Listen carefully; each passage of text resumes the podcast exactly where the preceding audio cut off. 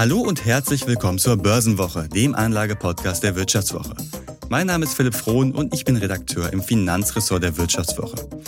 Ja, man könnte fast meinen, die Börsianer hätten die ungemütliche Gemengelage aus hohen Zinsen, mauen Konjunkturdaten und den Kriegen in der Ukraine und Nahost schon fast vergessen. Die Kurse vieler Aktien sind in den letzten Wochen und Monaten kräftig nach oben geklettert. Selbst der gecrashte Bitcoin und verschuldete Tech-Aktien feiern gerade ein Comeback. Der Grund? Die Inflation geht zurück und Anleger hoffen darauf, dass die Notenbanken die Zinsen schon bald wieder senken. Und auch viele Unternehmen liefern gerade gute Zahlen ab. Kurz vor Beginn des letzten Börsenmonats fragen sich Anleger, ob jetzt die große Jahresendrallye kommt und wie es danach weitergeht. In dieser Episode sprechen wir über die Treiber der neuen Aktiensause und schauen ein wenig in die Glaskugel.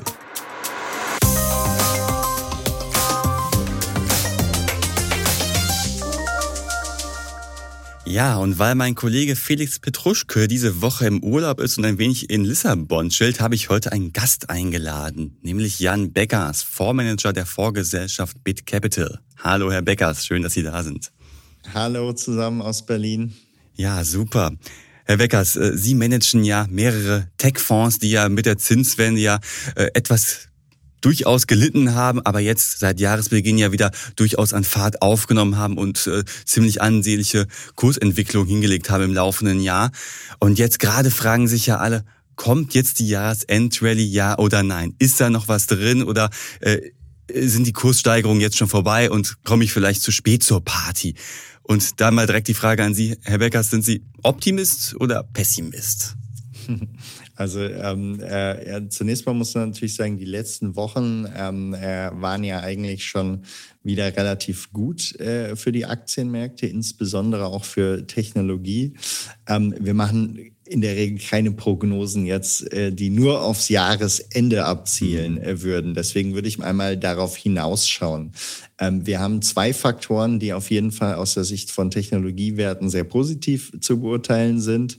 Und das ist zum einen ähm, einfach die Bewertungen sind nach wie vor günstig, insbesondere wenn wir mal in die zweite, dritte, vierte Reihe hinter äh, den ganz offensichtlichen Big Tech-Kandidaten gucken, die natürlich schon mhm. deutlich teurer geworden äh, sind, auch im Zuge der AI-getriebenen äh, Kursanstiege. Das heißt, die Bewertungen historisch gesehen sind sehr attraktiv. Und das andere ist, wir werden jetzt eben auch in zunehmendem Maße sehen, wie AI in vielen Fällen die Geschäftszahlen der Unternehmen bereits jetzt positiv beeinflussen wird. Insbesondere wenn wir dann auf das Geschäftsjahr 2024 gucken. Das ist einerseits auf der Kostenseite, ähm, dann aber auch auf der Erlösseite. Insofern würde ich sagen, ähm, vorsichtig optimistisch. Nicht, weil ich äh, vorhersehen will, was die Kurse in den nächsten vier Wochen machen, aber weil wir sagen, auf das nächste Jahr gesehen sollte es eigentlich sehr mhm. positiv sein. Und wenn wir dann die Trendlinie drauflegen, äh, dann äh, äh, würde ich sagen, vorsichtiger Optimismus schon mhm. vor dem Jahresende ist angebracht. Mhm. Jetzt sind ja natürlich trotzdem alle mit der Frage beschäftigt, kommt sie denn jetzt nun die Jahresendrallye, ja oder nein? Aber da finden Sie, das ist die vollkommen falsche Frage auch. Höre ich das da richtig raus? Wir fokussieren uns natürlich darauf, auf ähm, äh, Unternehmen zu finden, die in den nächsten ein, zwei, drei Jahren und langfristig äh, eine positive operative Entwicklung haben. Und am Ende äh, ist die Börse natürlich getrieben sowohl von den operativen Unternehmensdaten als auch von Makrodaten äh, an der Stelle. Und ähm, ich glaube, die Frage, was passiert in den nächsten vier Wochen, interessiert Anleger natürlich schon sehr. Die wichtigere Frage ist aber, was passiert in den nächsten ein, zwei, drei Jahren? Und insofern, ich bin vorsichtig optimistisch, was die nächsten Wochen angeht, auch weil die Positionierung vieler Marktteilnehmer noch konservativ ist und weil ähm, ich sehr optimistisch bin für 2024 und ich glaube, ähm, man möchte eigentlich mit einer guten Positionierung, das heißt, mhm. man möchte mit vielen Aktien im Portfolio ins, ins neue Jahr starten und da müssen sich, glaube ich, gerade noch mhm. viele Anleger mhm. eindecken. Insofern vorsichtig optimistisch auch bis zum Jahresende, aber wichtiger ist, was passiert in 2024. Ist aber auch so eine Art Ritual, glaube ich, oder dass man sich fragt, okay, jetzt haben wir Ende November, wie geht's an den Aktienmärkten weiter? Äh, kommt jetzt die Jahresendrallye? Ja, nein. Das ist ja so eine Art Ritual geworden, ja irgendwie wie der Weihnachtsmarktbesuch, oder? Also wie gesagt, für uns ist es, für uns ist es gar nicht so ein mhm. großes Thema, weil wir wirklich unsere Arbeit dann eher reinstecken in, äh, was passiert operativ ja. bei den Portfoliounternehmen. Und da muss man sagen, gab es eine tolle äh, äh, Berichtssaison, die jetzt noch nicht ganz am Ende ist, aber die, ich sag mal, wo es schon sehr, sehr viele hm. äh, äh, gute Unternehmensergebnisse gab und die unterfüttern natürlich eigentlich äh, diese, diese Entwicklung. Hm. Vor allen Dingen machen sie optimistisch, wenn wir äh, in, in, in die nächsten ein, zwei, hm. drei Jahre kommen. Jetzt schauen wir uns doch mal so ein paar Faktoren an. Die, Sie hatten ja schon einige angesprochen, die Sie jetzt optimistisch stimmen fürs nächste Jahr. Äh, eine andere Sache, die ja viele Anleger momentan durchaus optimistisch stimmt, ist ja, dass so so die Hoffnung besteht, dass das mit den Zinswenden, äh, mit den Zinserhöhungen jetzt durch ist, dass vielleicht jetzt schon im nächsten Jahr die Wende von der Zinswende wieder kommt. Also man spekuliert teilweise schon auf sinkende Zinsen wieder und davon würden ja insbesondere äh, Tech-Werte profitieren, die wiederum, als die Zinsen gestiegen sind, deutlich äh, unter Druck standen. Was erwarten Sie da? Glauben Sie, das Ding mit den Zinserhöhungen ist jetzt wirklich schon durch nach ja, äh, knapp 10, 11 Zinserhöhungen, die wir bei der in den USA durch die Fed und in Europa durch die EZB gesehen haben? Also ich denke, die Wahrscheinlichkeit, dass wir keine weiteren Zinserhöhungen mehr sehen, zumindest äh, in den großen Märkten, die jetzt irgendwo überraschen würden, die ist sehr, sehr hoch, weil wir sehen auf der einen Seite, wie eben die Zinsschritte ihre Wirkung entfachen in der, äh, in der Realwirtschaft. Natürlich insbesondere, ähm, wenn man auf zinssensitive Wirtschaftsgüter wie jetzt irgendwelchen Bauentscheidungen oder sowas äh, äh, an der Stelle guckt. Wir haben in Europa sicherlich schon, in den USA aber auch zunehmend einfach äh, ich sag mal, ein ein äh, beginnendes Problem, also in den USA mit, äh, mit Verbraucher, äh, ähm, äh, mit, mit Verbraucherausgaben. Äh, man sieht es in vielen Kategorien bereits. Es spricht sehr viel dafür, dass äh, das Problem der Aktienmärkte in 2024 sicherlich nicht mehr Zinsen an der Stelle äh, sein werden. Zumindest werden sie nicht weiter steigen. Die Frage ist, werden sie dann zurückgehen? Und da würde ich sagen, die führenden, ich sag mal, Ökonomen äh, äh, gehen ja so davon aus, es könnte zur Jahresmitte in den USA runtergehen. Das halte ich auch für ein realistisches Szenario. Es ist aber auch kein nötiges Szenario, damit sich Aktien von Tech-Unternehmen positiv entwickeln. Ähm, sie sind einfach so gepreist, dass sie auch bei gleichbleibenden Zinssätzen in den nächsten zwölf Monaten eigentlich sehr positive mhm. Entwicklung zeigen sollten. Wobei das Problem ist ja, die Zinsen werden ja nicht von heute auf morgen wieder von um die fünf Prozent, die wir in den USA haben, runter auf null Prozent oder ein Prozent gehen. Heißt also, wenn Unternehmen jetzt planen zu, äh, zu expandieren, neue Investitionen zu tätigen, sowieso schon vielleicht eine hohe Schuldenlast haben, was ja auch auf das ein oder andere Tech-Unternehmen zutrifft, dann dürften ja die Finanzierungskosten in den nächsten ja, Jahren, oder zumindest im nächsten Jahr erstmal deutlich hoch bleiben. Könnte das nicht auch ein Problem werden und so ein bisschen die Rallye von insbesondere Tech-Aktien wieder bremsen? Also für hochverschuldete Unternehmen ist es sicherlich weiterhin ein Problem. Mhm. Äh, Geld äh, wird es in, äh, in absehbarer Zukunft nicht mehr kostenlos äh, geben. Mhm. Und bei vielen Unternehmen ist es ja so, dass sie sich irgendwie auf so ein paar Jahre im Voraus hinein verschuldet haben. Diese, diese Bonds beispielsweise dann aber auch erneuert werden müssen für hochverschuldete Unternehmen kann es tatsächlich mhm. noch, äh, ich sag mal, zu unerfreulichen Überraschungen äh, kommen. Aber nicht für so eine ähm, wenn, Microsoft, die ein solides Eigenkapital hat, oder? Wenn man, wenn man jetzt mal durch unser Portfolio durchschaut, dann ist der Großteil der Unternehmen dort aber nicht oder also gar nicht oder kaum verschuldet oder hat in der Regel einfach sehr, sehr solide Cash-Reserven. Auf die man jetzt wiederum Zinsen bekommt. Ähm, insofern, also für unser Portfolio ist es derzeit kein Problem, was angesprochen würde.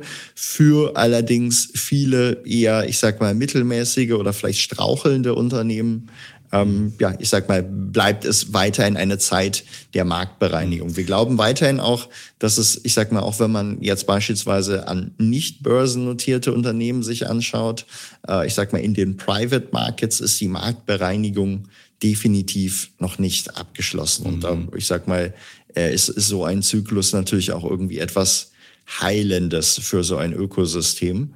Und weil dann die ganzen Zombie, weil die ganzen Zombie-Unternehmen dann so ein bisschen rausgespült werden. Nach einer kurzen Unterbrechung geht es gleich weiter. Bleiben Sie dran. Wie steht es um den Standort Deutschland? Wie entwickelt sich der Goldpreis? Wie führe ich in meinem Unternehmen KI ein? Ich bin Horst von Butler, Chefredakteur der Wirtschaftswoche und jeden Tag liefern wir Ihnen Analysen, Kommentare, Reportagen und Hintergründe, damit Sie fundierte Entscheidungen treffen können. Sei es für Ihr Geld, Ihre Immobilien, für Ihre Karriere oder für das eigene Unternehmen. Wir begleiten Sie beim nächsten Schritt und wir denken an den nächsten Schritt. Für unsere journalistische Arbeit wurden wir jetzt sogar mit dem European Publishing Award ausgezeichnet als Magazin des Jahres und das wollen wir mit Ihnen feiern. Auf vivo.de slash ausgezeichnet können Sie jetzt drei Monate lang die Vivo zum halben Preis lesen. Also da würde ich ja zuschlagen. Ich freue mich auf Sie. Das ist, das ist an der Stelle tatsächlich ja. so. Ähm, bei sehr, sehr lange niedrigen Zinsen kann sich eigentlich fast jeder noch irgendwie weiter finanzieren.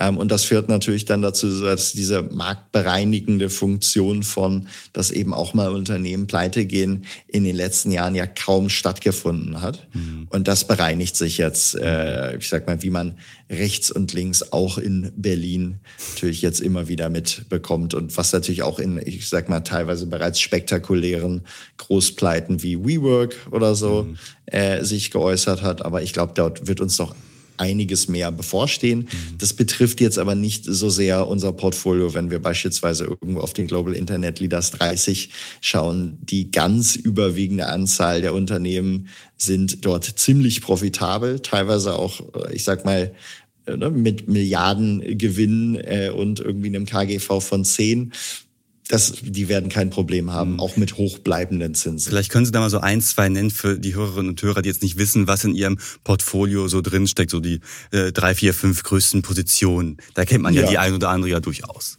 Ja, genau. Also ich sag mal, ähm, wenn wir jetzt gerade bei KGV von 10 bleiben und Milliarden gewinnen, dann ist es beispielsweise eine Caspi. Das kennen die Anleger an der Stelle wahrscheinlich nicht. Äh, wahrscheinlich nicht. Hoch, hochspannendes, äh, hochspannendes äh, äh, Unternehmen ähm, äh, mit Payments angefangen und äh, dann ganz viele andere Internetgeschäftsmodelle synergetisch ähm, äh, dazu aufgebaut. Inzwischen ist es eine super App, die von den Nutzern 68 Mal im Monat zu Transaktionen führt, ähm, sitzt und deswegen kennt man es nicht in äh, Kasachstan, hm. ähm, macht dort aber zwei Milliarden Gewinn etwa im Jahr und genau ist also kein kleiner Fisch ist kein kleiner Fisch mhm. an der Stelle.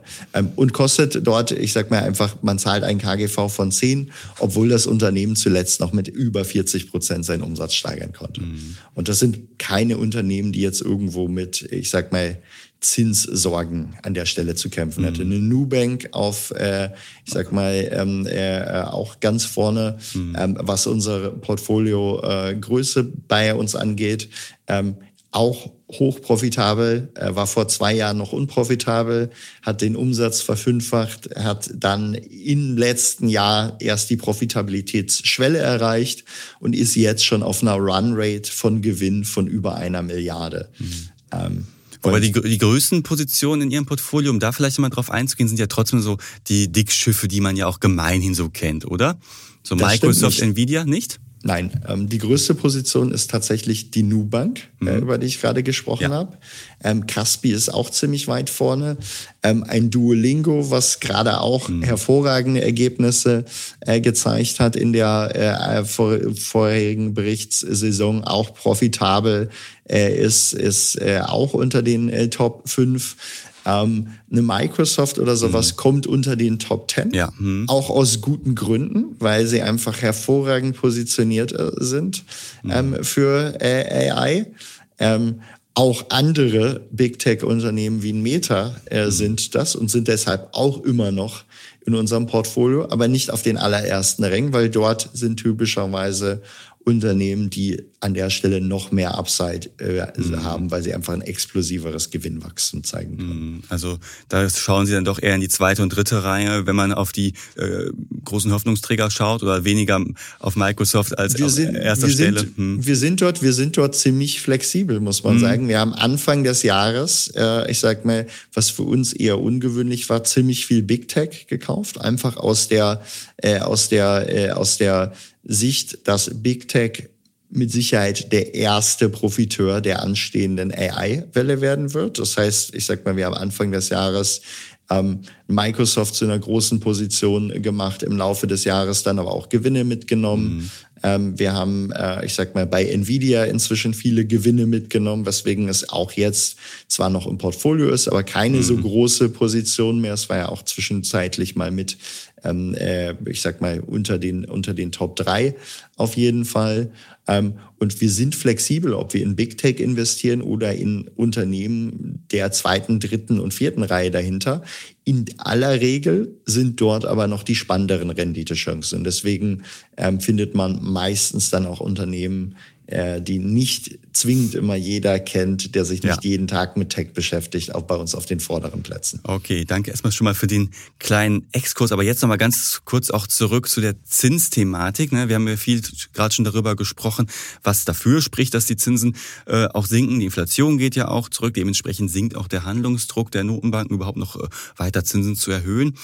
Auf der anderen Seite gibt es ja auch einige Marktbeobachter, die sagen, ja, okay, wenn jetzt schon im nächsten Jahr gegebenenfalls die ersten Zinssenkungen wiederkommen, dann könnte das ja der Inflation irgendwie einen neuen Schub geben. Gerade wenn man auch an die äh, Gehaltsrunden denkt, die ja gerade in Deutschland und in den USA ja auch gerade stattfinden und so Zweitrundeneffekte auslösen.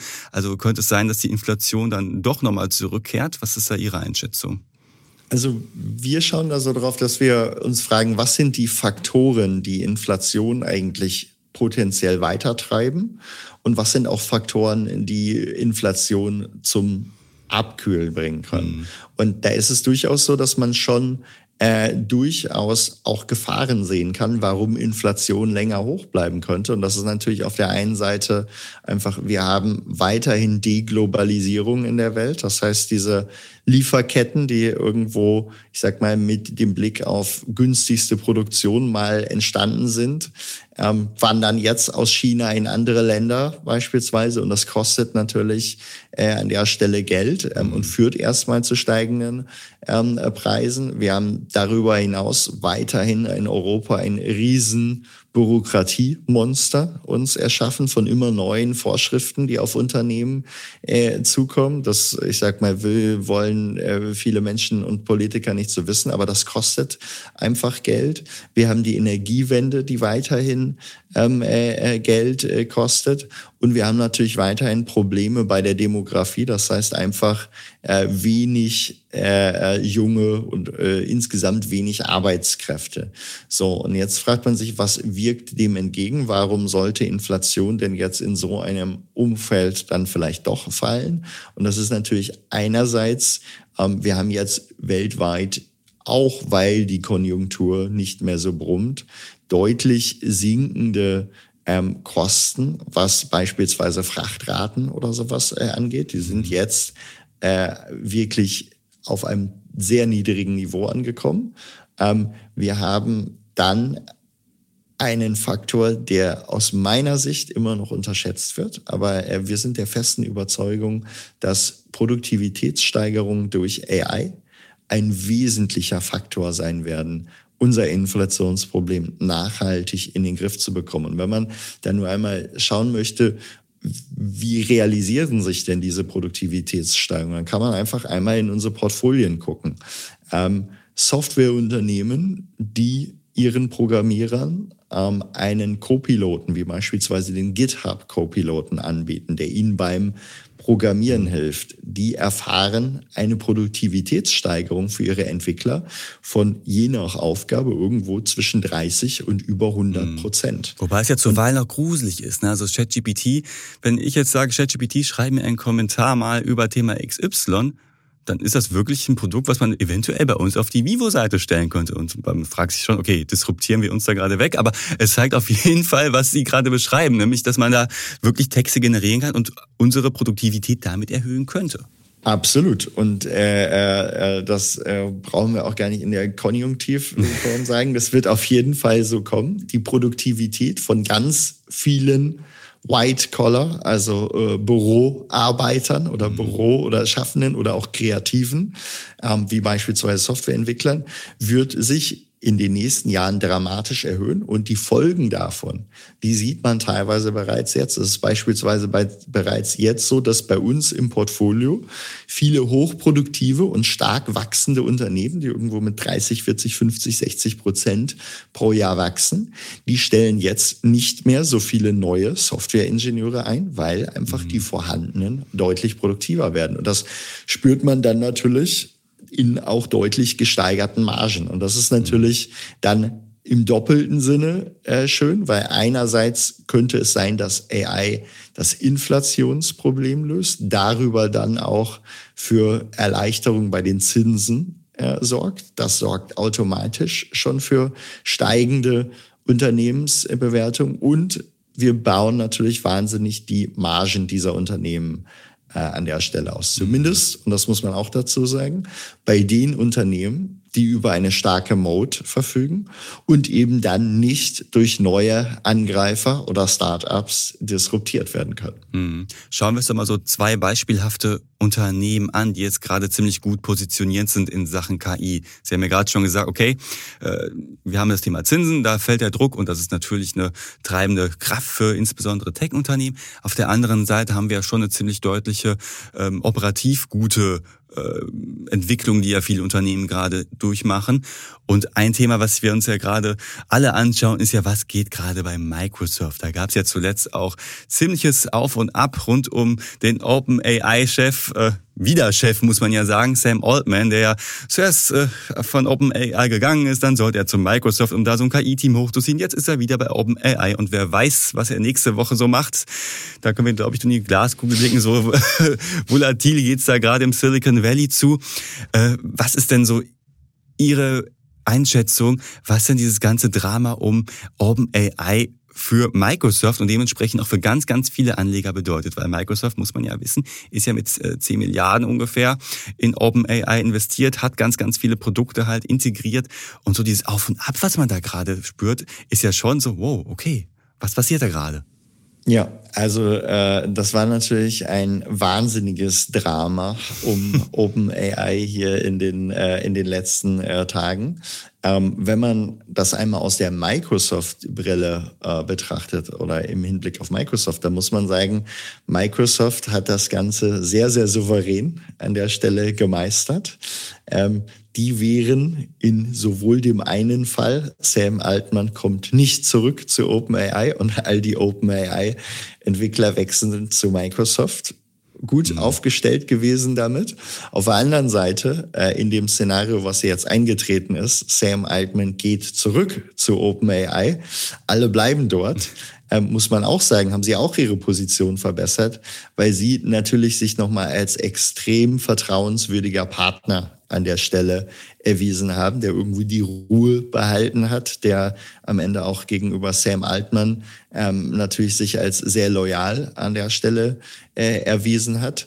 Ähm, und die so ein bisschen der, der Fels in der Brandung war zusammen mit einigen anderen Investoren, die eigentlich dieses Unternehmen und insbesondere diese Opportunity äh, dann stabil gehalten haben. Insofern Microsoft geht gestärkt daraus auf jeden Fall äh, hervor aus äh, unserer Beobachtung.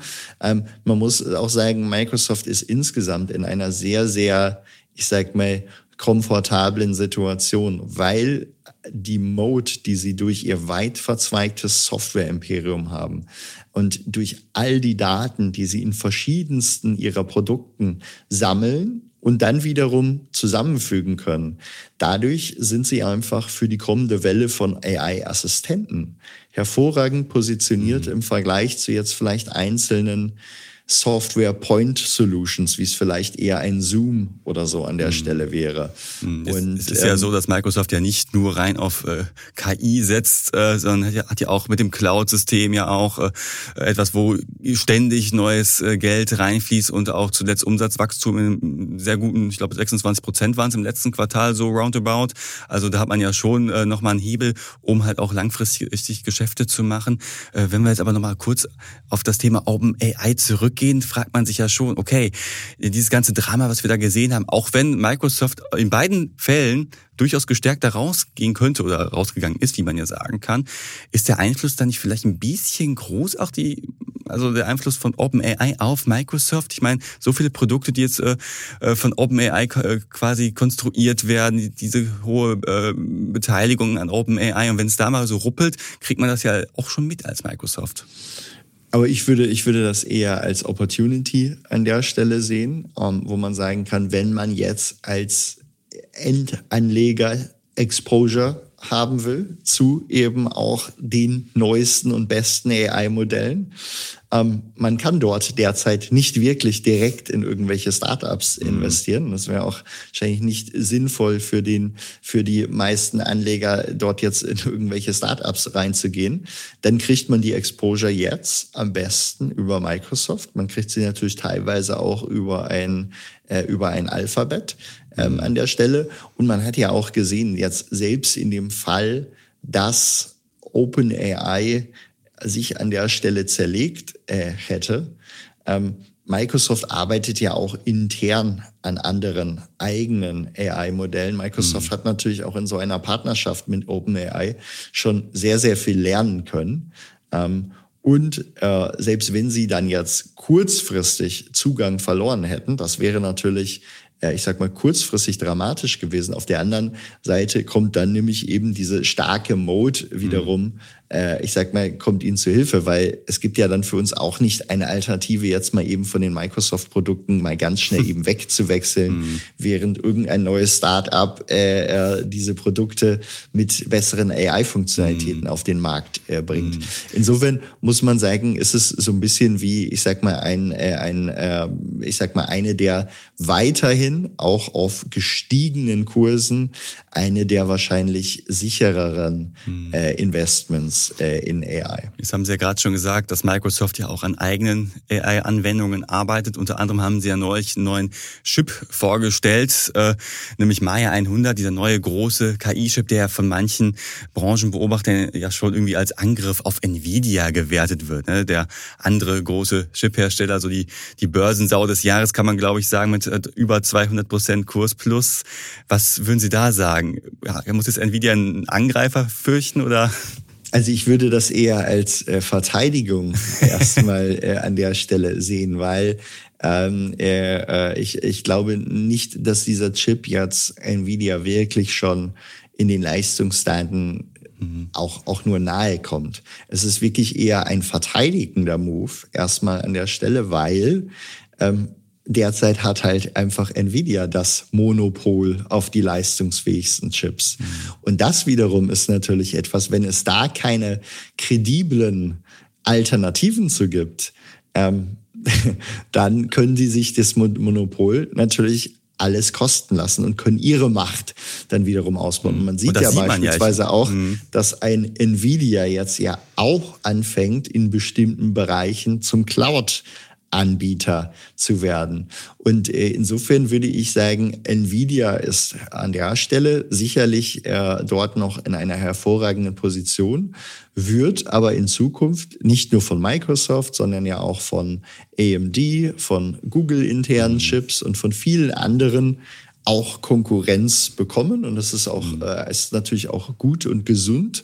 Ähm, trotzdem muss man sagen, ähm, der Vorsprung, den sie haben, ist derzeit einfach noch mal ziemlich groß mhm. und äh, das äh, legen ja auch die Margen mhm. an der Stelle nah, die ja, sie die letzten Quartalzahlen, die waren haben. ja auch wieder äh, beeindruckend, muss man ja sagen. Ne? Also der Gewinn im Vergleich zum Vorjahresquartal von irgendwie 680 Millionen auf jetzt über 9 Milliarden ist ja schon eine Hausnummer und liegt auch deutlich über dem, was viele Analysten gesagt haben, über dem, was viele Skeptiker gesagt haben, die alle meinten, ja, Nvidia wird diese hohen Erwartungen nicht gerecht. Bis jetzt zumindest hat es ja schon abgezeichnet Anzeichen, dass äh, da auf jeden Fall noch Luft drin ist. Wir werden in ein, zwei Jahren sehen, ob da noch mehr Luft drin ist natürlich.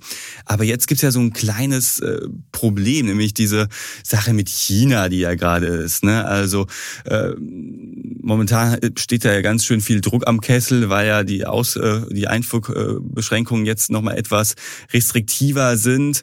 Was hat das für Nvidia zu bedeuten? Ist das ein großes Problem, dass man nicht mehr so einfach mit China handeln kann? Oder ist das in der Summe nur so ein kleiner Randaspekt.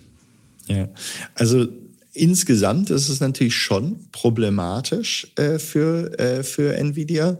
Ähm, kurzfristig ist es tatsächlich eigentlich noch so, sie haben ja immer noch keinen Nachfrageengpass, sondern weiterhin einen Produktionsengpass. Das heißt, Chips, die sie jetzt kurzfristig nicht nach China verkaufen, können weiterhin anderswo abgesetzt werden. Aber mhm. wenn wir jetzt mal auf das nächste Jahr oder auf 2025 äh, dann schon gucken, dann wird sicherlich irgendwann dieser Produktionsengpass ähm, behoben sein und dann fehlen ihnen Umsätze, die sie sonst in China gemacht hätten.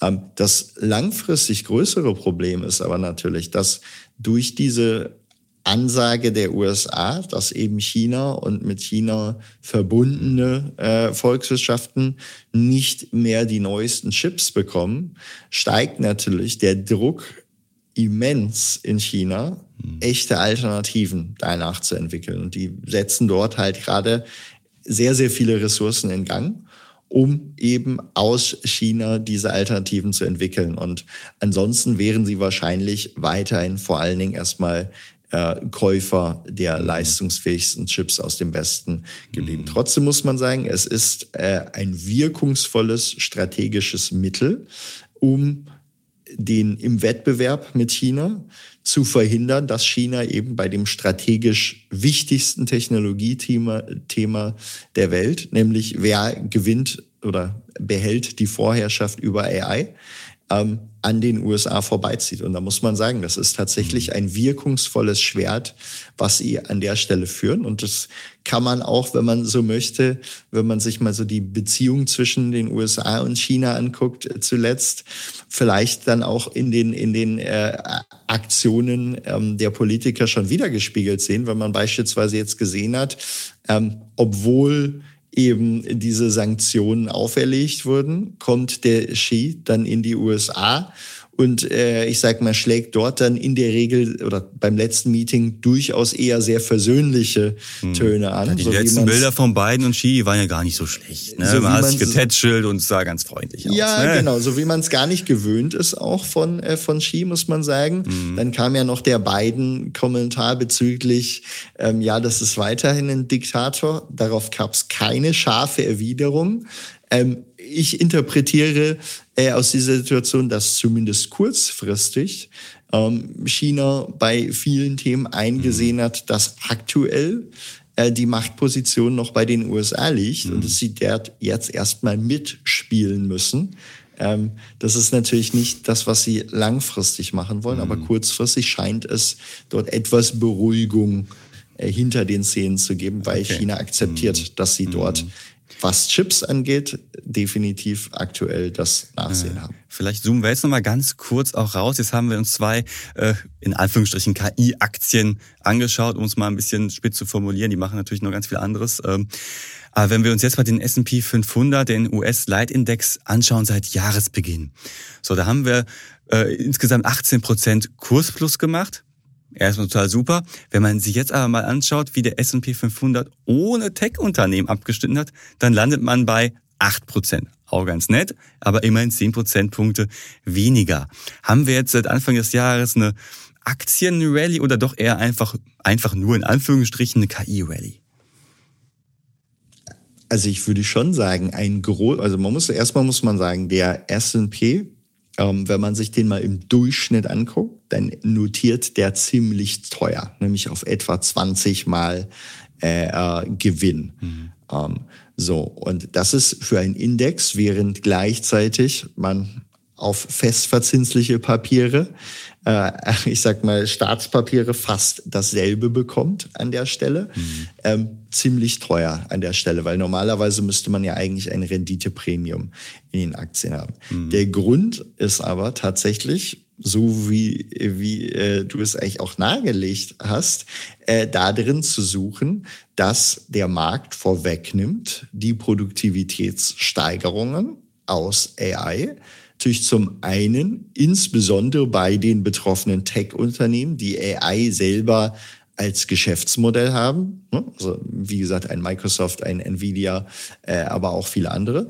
Er nimmt aber auch aus unserer Sicht teilweise zumindest schon vorweg, dass ganz viele andere Unternehmen, die nicht AI als primäres Geschäftsmodell haben, zumindest aber deutliche Produktivitätssteiger und Kostensenkungen dadurch erfahren werden. Beispielsweise äh, werden Großbanken einen deutlichen Anteil ihrer Backoffice-Kosten künftig einsparen können. Und das ist natürlich etwas, was jetzt schon einigermaßen solide vorhersehbar ist. Und das, glauben wir, spiegelt sich schon zum Teil in einigen Kursen wieder. Mhm. Und deswegen hat der S&P dieses Jahr ein starkes Jahr gehabt, auch in, und insbesondere dank AI. Ohne diese Fantasie wäre er, glaube ich, deutlich dahinter geblieben.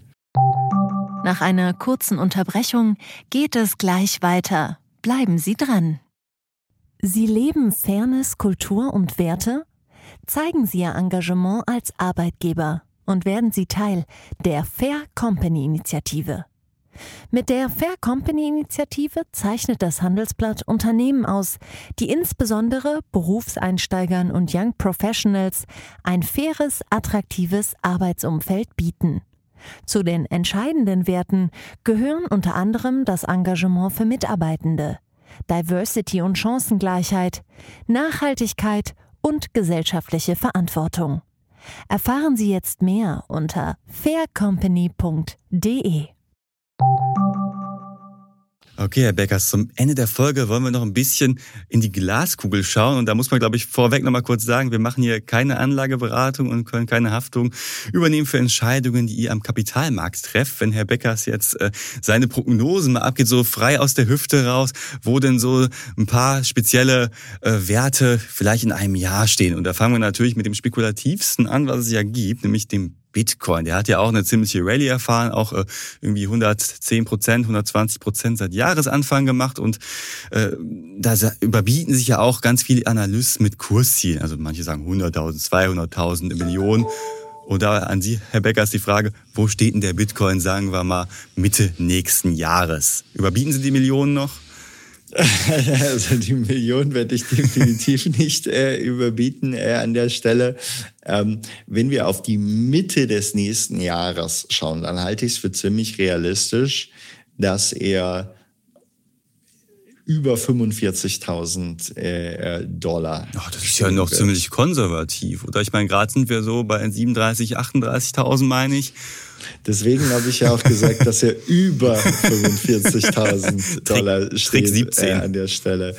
Ähm, wir hatten Anfang dieses Jahres auch eine Prognose äh, äh, herausgegeben zum Bitcoin zum, zum, zum Jahresende. Muss man sagen, die war auch optimistisch. Ähm, wir wurden auch übertroffen, zumindest bis jetzt mal äh, an der Stelle. Ähm, und äh, ich sag mal, so ist es doch auch besser. Lieber lassen wir uns an der Stelle in den Prognosen äh, übertreffen ähm, als äh, als andersrum. Insofern ein bisschen ein bisschen Konservativität ist dort in die Erwartungshaltung gelegt. Ja. Es gibt aber natürlich auch die Rückschlagsrisiken und das Größte aus kurzfristiger Sicht wäre natürlich jetzt rechnet alle Welt damit, dass wir bis zum 10. Januar den Bitcoin ETF bekommen. Und es ist mhm. auch sehr, sehr wahrscheinlich nach allem, was passiert ist, auch nachdem wie die Lage im Rechtsstreit oder äh, bei der SEC gerade aussieht.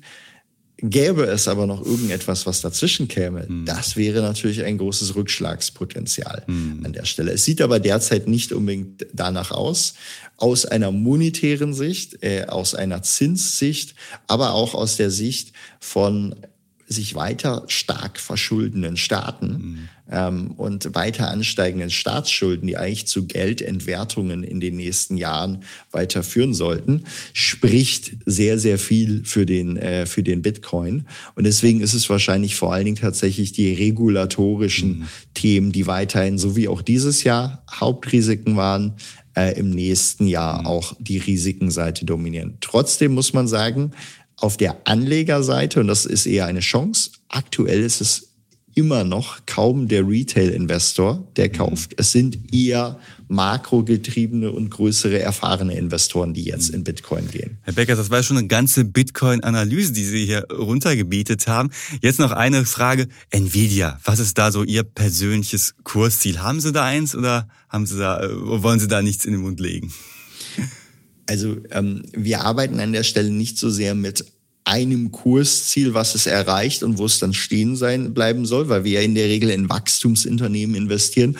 Und da ist dann immer die Frage, wo sind sie zu welchem Zeitraum bewertet? Wenn man jetzt auf Nvidia guckt und aktuell etwas extrapoliert, ähm, wo werden sie nächstes Jahr mit ihrem Geschäft ungefähr landen, dann kommt man drauf, dass sie irgendwo so ein KGV, je nachdem, welche Anzahl, Annahmen man macht, im nächsten Jahr von irgendwo zwischen vielleicht so 16 und 25 an der Stelle haben sollten.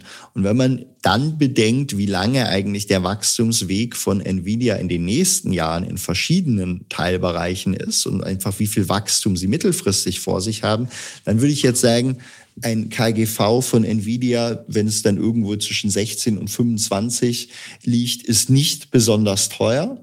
Und deswegen sagen wir, Nvidia hat grundsätzlich weitere Upside von hier heraus.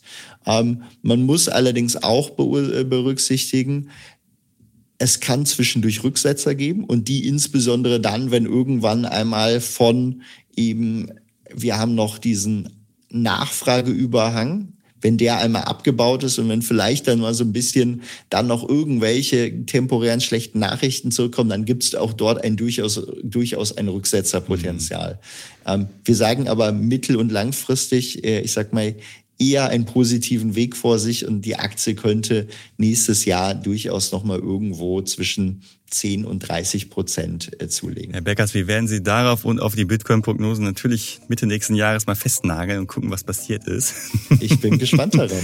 Und vielen Dank, dass Sie heute bei uns im Podcast zu Gast waren und äh, euch, liebe Hörerinnen und Hörer, vielen Dank fürs Zuhören und ich hoffe, ihr schaltet nächste Woche wieder ein. Herr Beckers, schöne Grüße nach Berlin. Dann schöne Grüße nach Düsseldorf und äh, ich bin gespannt, äh, wenn wir äh, dann die Prognosen mal der Realitätsüberprüfung im nächsten Jahr unterziehen. Unbedingt. Düsseldorf aus Düsseldorf.